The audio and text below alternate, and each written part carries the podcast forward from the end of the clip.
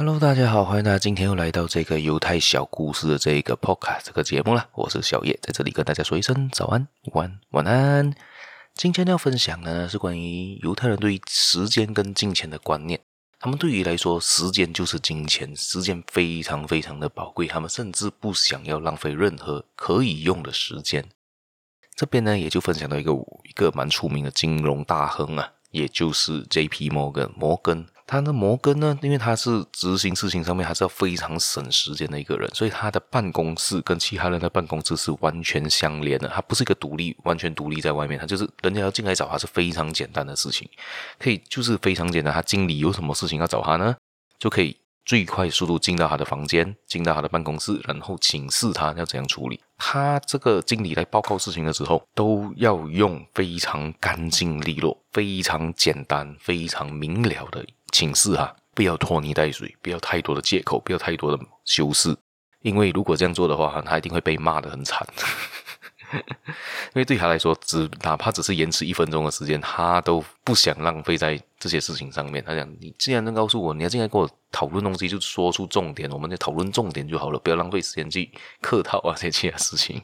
就算他们他跟客人会面的话，他也是一样的，他简明扼要的交代两三件重点或大原则，就把来的人打发走了。他很少跟其他人寒暄啊，其他人客套的。”如果除非是十分十分重要的人物，他才会意思意思的跟你客气几套，客客气几句，就就这样就算了。所以他有一个不成文的规定，他很少跟任何人聊天超过五分钟的，即使是总统，他也一视同仁，所以他才可以最节省他的时间去做他该做的事情。